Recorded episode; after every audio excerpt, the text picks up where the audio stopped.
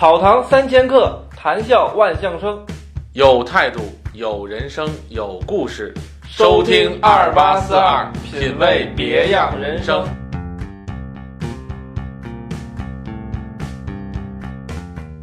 他这些语言和中国的方言有区别吗？说出来和写出来呢是两回事儿。嗯，搬霍夫大街呢，设立这个店，嗯，盈利已经不是它的主要目的。你从哪儿来？你要去哪儿？你是谁？呃，硬件条件来说，嗯，中国的大学呢是相当不错的，是不差于任何一所世界知名大学的。大家好，欢迎收听本期二八四二，我是二八。我是四二，首先，我们欢迎四二老师的回归。呃，先问一下，四二老师之前去干什么了？呃，我也是干正经事儿去了。之前呢是单位呢派我去那个国外出差，呃我和几个同事呢在欧洲呢，主要是在欧洲的中部，呃，比如说像瑞士啊、德国呀，呃，还有像南部的意大利啊，这个几个国家呢，呃，主要是一些商务上的一些这个安排的，呃，拜访客户啊，走访一下呃这些合作伙伴啊，就这么一个情况。这个前前后后的时间大概有有三周的时间，所以一直没有机会呢能够参加咱们这活动。这次这个刚回来，刚回来我们就赶紧投入到了新的一期的二八四二的节目的录制现场。之前您去了这个欧洲，那咱们这这一期主要讲一讲您在欧洲的一些经历吧。可以，可以，因为在欧洲呢，这个，呃，因为我们不是旅游嘛，呃，主要是一些那个相对来说时间比较长的和当地人的一些接触。那么我觉得呢，可能是文化不一样，环境不一样，然后那个经济发展也不一样，嗯、还是有很多这个呃切身的感受的，是吧？嗯、我很愿意跟大家来分享这些感受。那行，那咱们首先先从哪方面入手呢？您觉得先从哪儿开始讲起？嗯、您咱这样说吧，您下飞机给您第一印象是哪里？咱就从这方面开始说吧。呃，我们是您先到在哪儿对，我们是这样，我们呢当时呢也是从德国转机到瑞士的，啊？先去的瑞士。对，去的瑞士。呃，因为之前也之前也是去过瑞士，嗯、所以这次呢等于说是故地重游，基本上去的走的路线和以前的路线几乎都是差不多的，呃，只不过时间是相隔了有八年，呃，八年之后呢，现在再回到这个这个熟悉的地方呢，感觉一切都和以前差不太多，所以感觉上我觉得欧洲的发展呢。呃，没法跟咱们中国这个比，咱们是日这个日新月异嘛哈，嗯发展呃，这两这两年不回来，可能家都找不着了，是吧？对。呃，那边基本上还是一个比较平稳的一个发展，哎，这是一个一个主要的感受。嗯去完瑞士，您接下来又去了呃，之后从瑞士呢又去的意大利，呃，然后从意大利呢去的德国，啊，就基本上这么一个行程。哦，这几个国家，您对哪个国家印象比较深呢？呃，相对来说，我觉得可能印象比较深刻的呢，应该还是瑞士。嗯呃，德国和意大利呢，也我我也有我的体会，呃，但我想可能还是先跟大家沟通一下我在瑞士的一些体会。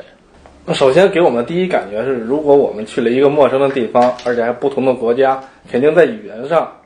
肯定会有一些差别。首先，因为您是英语还是相当不错的，如果当地也讲英语的话，瑞士是讲英语吗？呃，因为我们当时去瑞士呢，主要是去的是瑞士的这个北部。嗯，嗯，瑞士这个国家呢，它是实际上是官方语言，它有四种。哇，呃，我们所熟知的，像那个德语、呃意大利语和法语，那还有一种少少数民族的语言，也是它官方语言。嗯、这三种语言呢，实际上它是根据它那个瑞士的居民的这个地域划分的，基本在它那个东北部靠近德国和奥地利的这个区域，主要是德裔的瑞士人为主，他们的主要的这个当地的语言呢是德语。嗯，西部呢是靠近法国这部分呢，自然是讲的是法语。法语。南部呢靠近意大利呢，讲的讲的是意呃是的意大利语。呃，一般的瑞士人呢都会掌握多种语言，其中那个第二外语中的英语呢是肯定会掌握的。所以你在瑞士不管是工作呀还是旅游呢，呃，如果你不会其他的官方语言，使用英语呢也是可以正常的跟他们交流。特别是年轻的瑞士人，呃，普遍英语都非常不错。呃，你跟他们去沟通啊，呃，肯定是没有问题的。哦，因为知道，因为咱们都知道，这瑞士这国家很小，可能还没有海南岛大，还是比海南岛大一点。呃，瑞士呢是这样，从面积上来说呢，它大概是四万多平方公里，呃，我当时也专门了那个比较了一下，嗯呃，应该的它的这个国土面积呢，就面积上而言呢，比我们国家的海南岛和台湾都稍微大一点点，啊，大一点。哎，但是比宁夏呢要稍微小一些，所以它是这么一个一个。但基本上在我们这个国家的这个辖在辖区呢，它基本上就是属于是非常小的这么一个这么一个领域了。那咱们想，就欧洲啊，它总共地方也不大，好像是一千一百万多平方公里吧。嗯，可能是嗯，它，但是它有这么多的语言，它这些语言和中国的方言有区别吗？还是说语言上的区别和中国的方言区别是一样的呢？像法语、德语这些东西。这个呀，这个这个涉及到他们的这个语言的这个这个来源是吧？呃，我不是研究语言的，也不太好说，我只能用我这个切身的感受呢，呃，来跟大家去交流一下。就实际上呢，呃，我们原来的原来的感觉也是，就是说，呃，在欧洲的语言太多了，这个每个国家讲每个国家的语言，甚至国家之间还有不同的语言。但是语言呢，我觉得是这样，说出来和写出来呢是两回事儿。从写出来的时候呢，即便比如说我们在瑞士呢，我们看它一些那个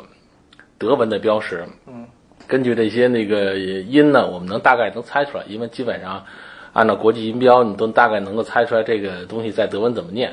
通常情况下呢，在描述地名和描述什么的情况下呢，和英文的差别是不大的。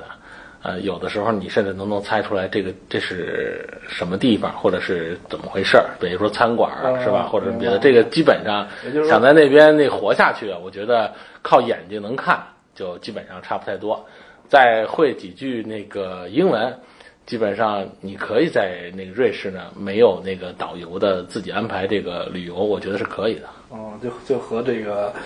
中文和日文的那种差不也差不太多，是吧？呃，哎也 也可以这么说，对，可以这么说。比如说现在那个日文的原来那个拼写，现在他们也更多的考虑到说要把汉字这个放到这里面来说，我觉得差不太多，差不太多。嗯，哎，您前听说了吗？前几天有这样一个新闻，说是，呃，也也不是新闻了，法语要和中要和汉语来争夺这个第二大这个官方语言。您对这事儿怎么看？嗯，这那个法语有这么强的这个群众基础吗？或者说是推广？嗯，不好说。反正至少我们所在的这些那个呃区域呢，呃，我和我好像是不需要用法语来去做沟通的。呃，法语可能是在法国之外的其他的，呃，也许啊，也许是那些欠发达地区，比如说像非洲啊或者别的这些地方呢，可能呢它的这个原来的法属殖民地，哦，它的这个对。对，如果它加上这些的这个人的这个总量，嗯，它应该还是比较大，但是可能跟咱们汉语比还是不行的，嗯，跟英语比肯定也还是差一些的。这是语言方面，咱们说这个生活方面，因为这个据咱们我们，因为我没有去过欧洲啊，在电视上或者是电影中看到一些这个这个情况，就就感觉这个欧洲人他的生活情趣特别高，感觉他的房子呀，包括他的街道啊，都给人的印象就是特别特别好，就像漫画里的那种感觉似的。啊，不同的国家感受还不太一样，它的风格不一样，欧洲每个国家都不一样啊，。不太一样，不太一样，不太一样。比如说，要是那个，要是你在瑞士啊，或者在奥地利啊，像这些传统的原来这样，在阿尔卑斯山的这些国家呢，山地的国家呢，嗯，实际上你在那边去参观和旅游的时候呢，或者是工作的时候呢，感觉到哎，这个跟我们以前看的那些这个十九世纪一些风情的那些电影啊，什么茜茜公主啊什么之类的，哎，能够勾起你很多的回忆，是吧？因为咱们当年呢，呃，这些从国外也这个译制来的一些影片呢，就是介绍这部分还是讲的还是比较多的。首先我觉得这个瑞士这风景肯定特别好。对，瑞士呢是这样，我的感受是这样啊，就是它虽然是一个山地的国家，它基本上全境都是山，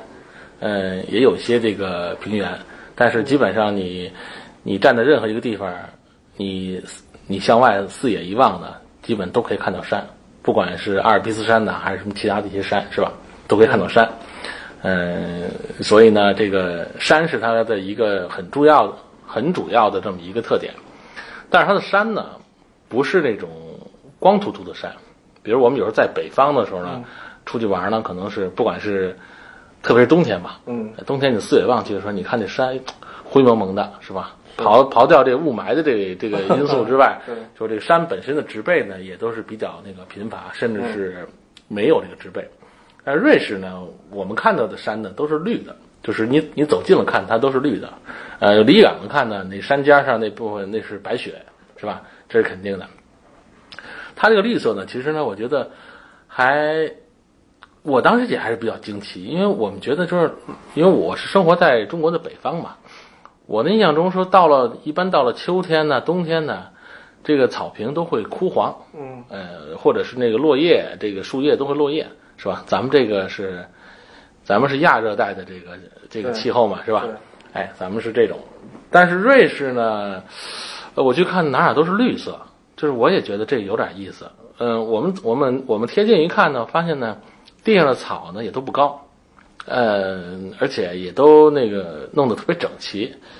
我们就不知道这是天然的呢，还是说人工的。后来跟他们当地的这个朋友呢，我们这一一沟通一聊天啊，他们说是这样，就是基本上呢，因为在瑞士呢，这些这土地呢，或者是种着这个庄稼，或者是那个种的草呢，他们有那个畜牧业，是吧？嗯嗯养羊啊和养牛啊，呃，所以说草呢是他们的一个主要的一个饲料。嗯、瑞士呢是有规定的，就是到了秋天之后啊，嗯、你这个牧草啊，你要把它给割下来，嗯、这样的话呢，就只会留嗯不高的这么一个短短的一个茬儿，嗯。呃，这样的话呢，就是所有的这牧场呢，都把这个牧草都会割完了之后呢，剩下这点茬儿呢，实际上是绿色的，啊，这样我觉得从某种意义上来说呢，我自己感觉啊，这个没有跟他们再去做进一步的确认啊，啊，一方面呢，这个就消除了这个发生这个呃是草原或者是山林火灾的这种可能性，因为你草都已经没有了嘛。是。第二来说呢，因为对于这个这牧草来说呢，嗯、它只需要把根部这部分营养呢能够能够保持住，实际上它就它就不需要通过这个发黄和那个掉叶来去维持它的生命了，它就可以常绿。所以我们去哪到哪看呢，它都是绿色的。我觉得这个经验呢，其实还是很值得这个咱们中国，如果将来是这个咱们在在大发展的情况下，可能是可以那个考量。它但是它是政府要求，政府要求你这个作为这个做牧场的牧场主，你应该做这件事情，对吧？啊，我也我我也我也没有问说，要是不做怎么样？但是因为我看到的都是人家做完了，是吧？我不知道是因为本身自觉性就比较好，还是说他有他进一步的这种，如果你要不这么干，有处罚措施，是吧？这是我们的这个一个想象。我觉得反正就这一点上，呃，维持着整个这个山林，呃，这个整个的这个呃原野的这个一个绿色，这个还是做得很好的。那您去的是瑞士的小城市还是大城市？呃，我们呃其实主要呢在小城市呢，这次呢待的时间会长一些。大城市呢，其实也就是在那个苏黎世，对吧？啊因为我们在瑞士的这个这个德语区呢，基本上那个苏黎世呢，就是他们一个比较大的一个那个那个德语区聚集的一个中心了，是吧？呃，其他的像那个东北部的一些城市，跟奥地利接壤的一些地方，跟德国接壤的一些地方，也是在这些地方主要来活动，因为我们一些客户啊和一些商业伙伴呢，在都在那里。那您据您观察，据您所见所闻，包括瑞士这个国家的小城市人们的生活状态和大城市，像您说去苏黎世生活状态有什么区别吗？不像中国，你去二线城市和这个一线城市这种区别，包括从穿着呀，这个这个沿途啊，这个呢，呃，穿着上呢，基本上来呢，看不太出来这个差别，看不太差别。就是实际上，我觉得，因为它已经那个可以说是资本主义高度发达了，哦，嗯、它的那个所谓的这个城乡之间的差别呢，呃，没有我们想象这么大。比如说我们在国内说在城市里，你看人家这个衣冠楚楚，是吧？嗯要是到了这个乡村啊，或者是更偏远的地方，可能看人那个灰头土脸，都不怎么打扮。他们那边呢，我觉得还挺好，就是无论是城市和乡村呢，基本上你看不出来特别多的这种那个差异。这个我觉得他们是做的不错的。穿着上，咱们从商业上来看，比如说，呃，因为因为在像在中国呀，你如果在中国三四线城市，呃，购物的话，你要买一些一线的大品牌，像什么衣服啊、香水啊，这肯定是买不到的。即便你能买到，可能也是假的，是吧？咱排除这假的成分啊，你是买不到的，你只能在一线城市买到大商场里。那像在瑞士或欧洲的一些其他国家，会不会我说我在欧洲一些小城市就可以买到的一些比较大品牌的衣服或者是奢侈品？嗯，这要分开来说。嗯，就是说作为普通消费品来说，实际上在大的城市和在一些那个中小城市，呃，基本上呢，嗯，价格是差不多的。嗯，奢侈品呢，我们没有研究，为什么呢？因为这个我们这次是工作，不是去旅行，对吧？也不更不是购物，也不是代购。所以呢，肯定对奢侈品这方面呢，我们没有做进一步的了解。嗯，但是呢，肯定呢，我猜想呢，或者是我看到的，基本上呢，也都是说，嗯，这些奢侈品的店呢，他们也会考虑到说它的这个品牌的形象，或者是它的这个投入产出比，嗯，它自然是会把它放到更有购买力的，或者是流动人群更多的一些那个区域去开设它的店铺，是吧？所以相对来说呢，我们在小型的城市，甚至说在乡村中，嗯，很少能看到有奢侈品的品牌，对吧？但是在大城市中呢，这个奢侈品的品牌呢，就就比较多了，对吧？特别是在那个苏黎世的时候呢，因为苏黎世它有一条那个班霍夫大街，嗯，班霍夫大街呢，因为因为整个苏黎世呢，它的金融是它很重要的一个那个支柱的这么一个行业，呃，班霍夫大街上呢也有很多这个。这个瑞士啊和德国呀，或者是欧洲啊，这种相应的一些这个这个银行都开在那里。呃，班霍夫大街呢，也原来也号称是世界上最贵的一条街。呃，不管是在那里面所销售的商品来说，还是说它的这个店铺，哎，都是比较昂贵的。呃，因为当时我们跟那个，嗯，跟瑞士伙伴呢一块儿呢，在那个班霍夫大街那边呢，我们去那个，嗯，在街街头行走的时候呢。当时他们也跟我们说了一下，说这个，呃，很贵。然后我们就问了，说这个你这个租金贵到什么份儿上？呃，然后两个人的说法不太一样啊。咱们愿意相信哪个，咱们就这么那相信。呃，一个说法呢是说呢，这个，呃，据他所知，这个最贵的，好像在班霍夫大街上一平米啊，已经到了那个呃上万了，说说的是美元。我觉得哟，这个数有点太高了吧。后来另外一个哥们儿说呢，呃，好像不是，好像是一平米，呃，是每个月的租金是上万，不是日租金上万。反正不管怎么说呢，就是说，应该说来，他那个商铺的那个租金呢，还是相当高的。后来我们讨论一下，就是说，在租金高到这个份上的时候呢，有的时候在这个呃班霍夫大街呢设立这个店。嗯，盈利已经不是它的主要目的了，它可能更多的是个形象，它是一个品牌形象。说我在这个最贵的这个大街上，我都可以，呃，销售这商品，证明我这个，呃，奢侈品的集团是很有实力的啊。这是我们的猜想啊，因为毕竟没有在里面这个专门的去购物，没有做过比较，但是看到的人还是那个，嗯，比较多的，是吧？不管是这个，呃，外国人啊，还是中国人，对吧？都还是有的。嗯，因为刚才您提到这个购买力，因为据我所知，也上网查了一些资料，瑞士这个国家，它经济是相当于高度发达了吧？对，高度发达，对，高度发达。嗯，它是这样，就是，嗯，瑞瑞士呢，应该是世界上最富有的国家之一。嗯，它二零一五年的这个国民生产总值呢，大概是六千多亿美元。嗯。而它的那个全年呃全国的这个人口呢，大概是八百二十多万，对吧？就人口上来说呢，它的人口呢应该是介于呃，还是跟咱们刚才所说那个那个那个面积那个来比。如果拿中国来比的话，之前我们说它面积比海南大，比宁夏小，人口呢是比海南少，比宁夏多，啊是这样，恰好都是在这两个。省和自治区的之间，所以还是很有意思的。但是它的这个产值呢，呃，人这个全国的 GDP 呢，六千多亿美元呢，放在中国呢是个什么位置呢？在中国呢能够排到第四，就是比广州全省里对拿拿对拿中国这个各个省来去比的话，呃，能排到第四。它前面可能就是广东、呃江苏和山东比较会多。嗯，它比浙江要高，就是这样。呃如果我们把这个瑞士放到中国这儿来比，嗯啊，它是第四。那么它的这个人均的这个国民的这个人均 GDP 呢，就是八万美元了。八万美元这个数字呢，在二零一五年呢，在那个世界上来说呢，人均这个 GDP 呢是排在全球第二的。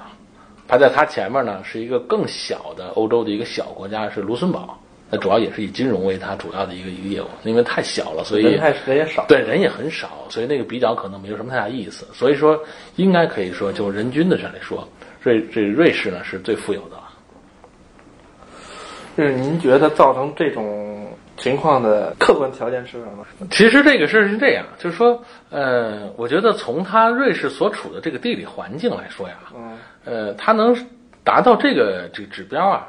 我觉得都是一个奇迹。我们来分析一下，就是说它呃首先他是不是和国家的这个政策有关系，或者永久保持中立或者什么的这个？啊，我觉得这肯定是有关系的，这肯定是有关系的，因为他实际上他那个，呃，他的这个实行他这个中立的政策，呃，不和任何人建交，也不开战？对吧咱们也不结盟，是吧？呃，他用这个那个方式呢，他实际上维持了很长时间了，是吧？所以他躲过了一次大战，这二次大战，是吧？是呃，甚至他本身也不是这个这个欧盟的这么一个成员，对吧？那么他跟谁也不结盟，是吧？我觉得这是他一个那个独立性的很好的一方面。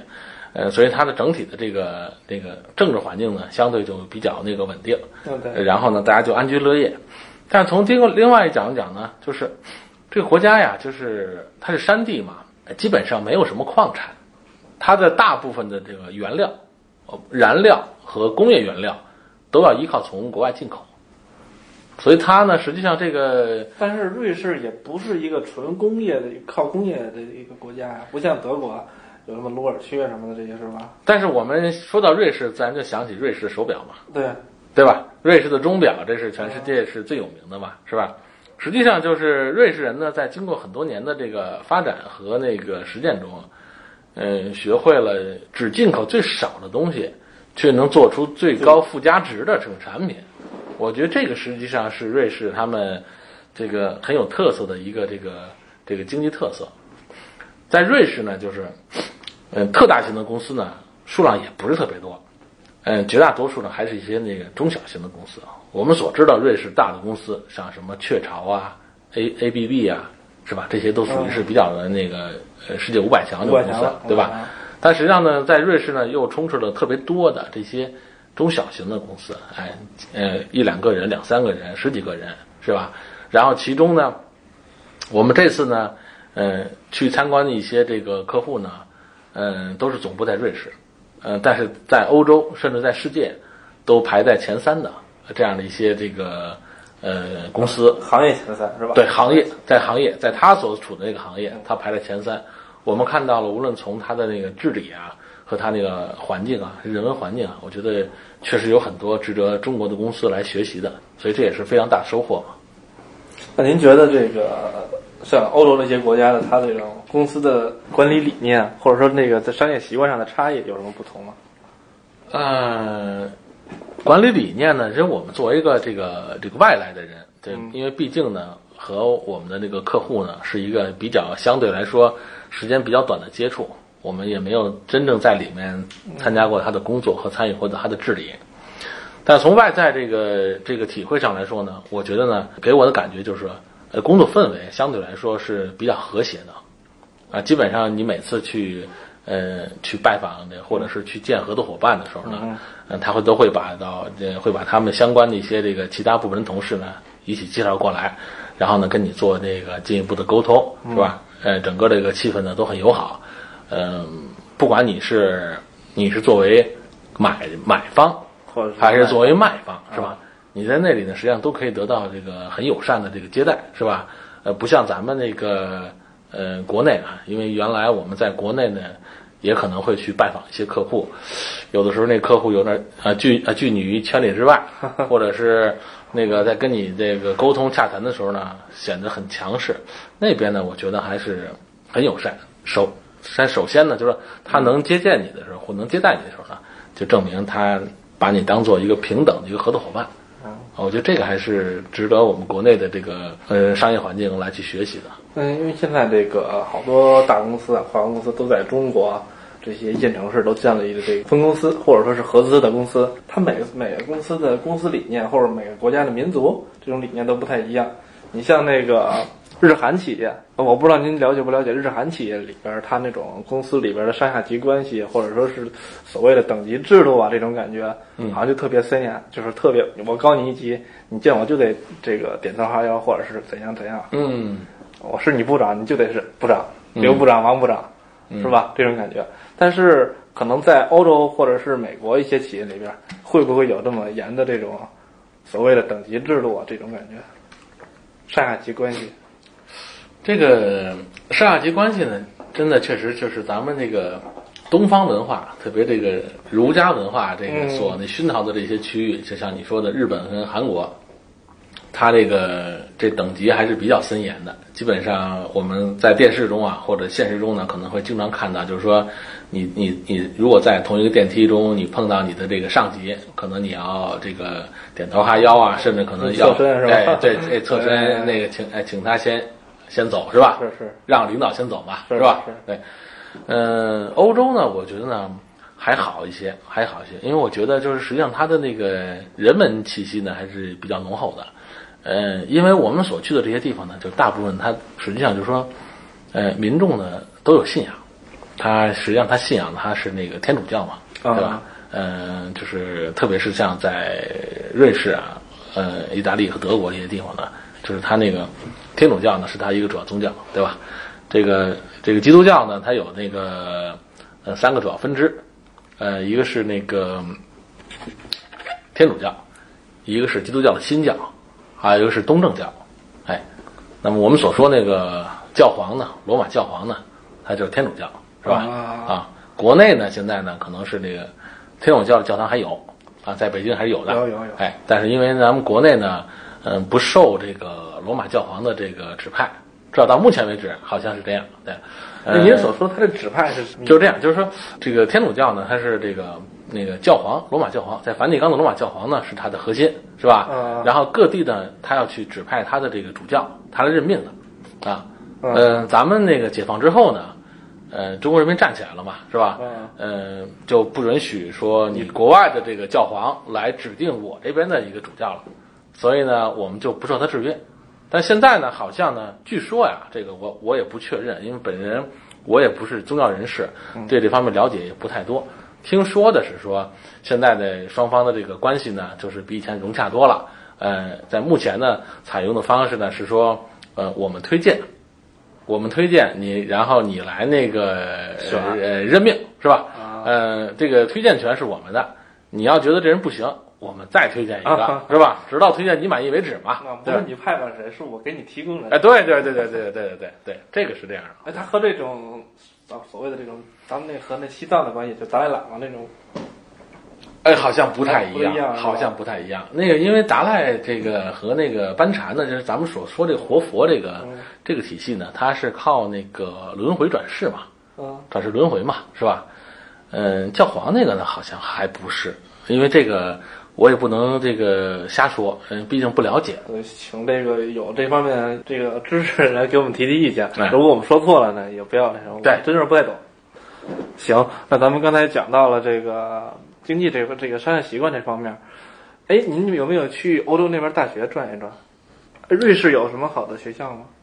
哎呀，因为时间有限，啊这次呢，就是我们呢也没有这个时间，嗯，在一个在瑞士的一些大学中这么来去那个走访，所以这也是一个一个比较大的遗憾。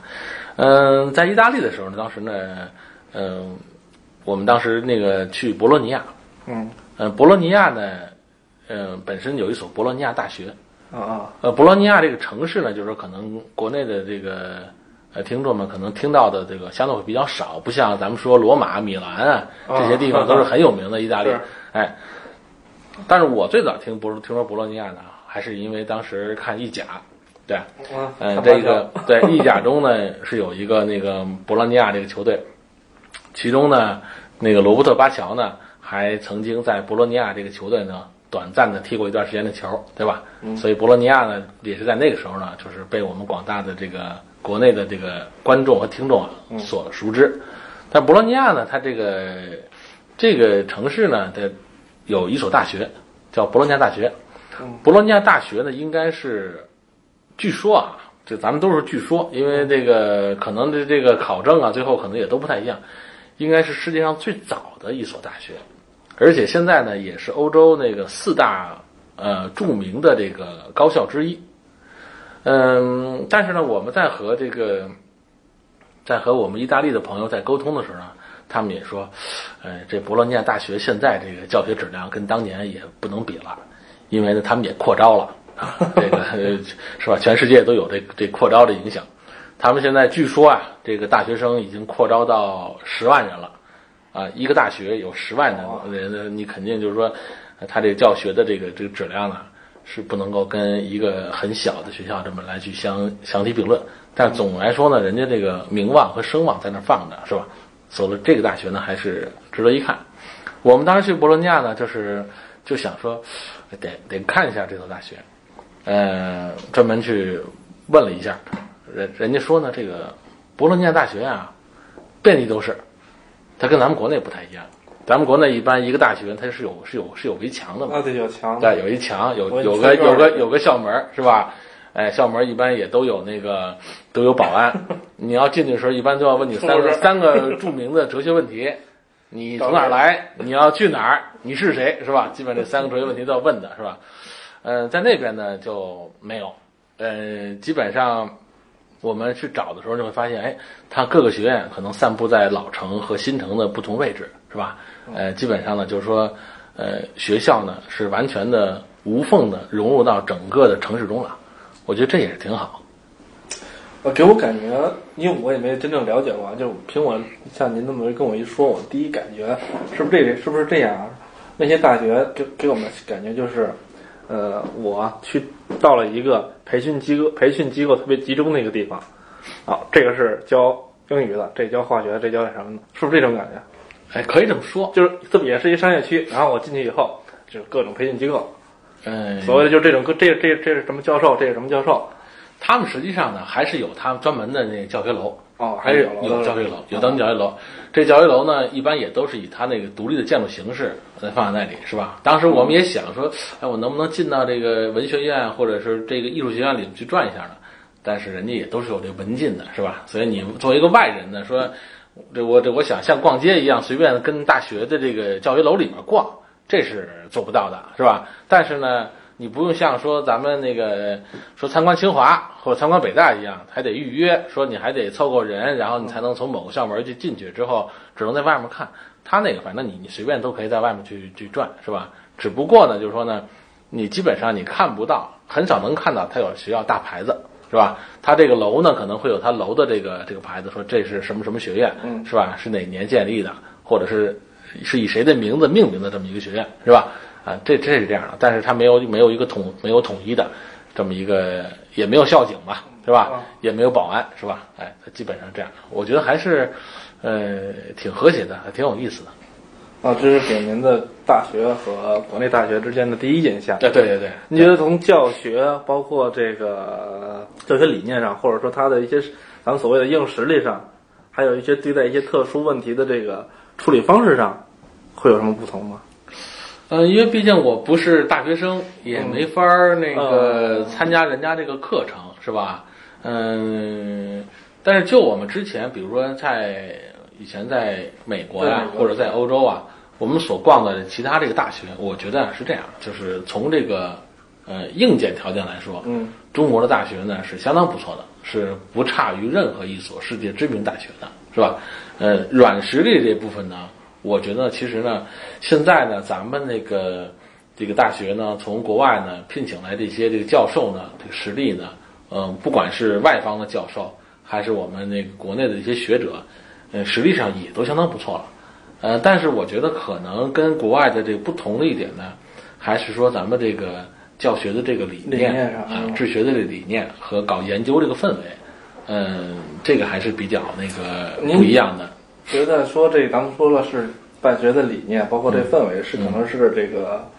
呃客观原因，嗯可以说是客观原因吧。嗯主观原因是什么呢？因为我觉得啊，呃，中国就现在咱们这一代在上上大学的这些人，嗯，和其他国家、欧洲、美美国这些人，嗯他的这个青少年的想法可能不太一样。嗯中国这些人，我学什么专业，嗯报哪个学校，可能我更多的考虑的是以后我要赚多少钱。嗯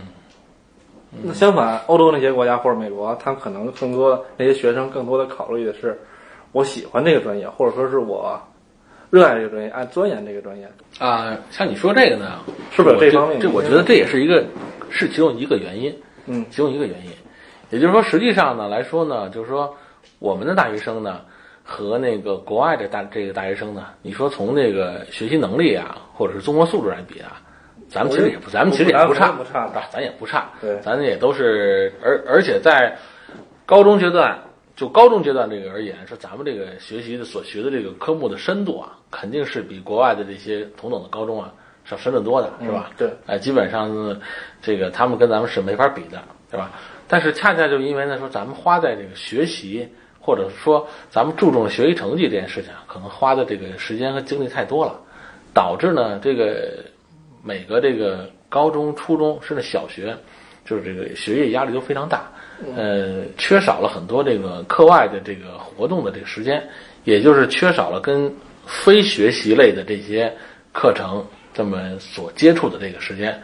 他的兴趣呢就没那么多，兴趣没那么多呢，所以他也不知道将来他该选什么。那基本上最后选的过程中呢，往往是父母让他选哪个专业，他可能就是哪个专业，或者是社会上说哪个专业更吃香，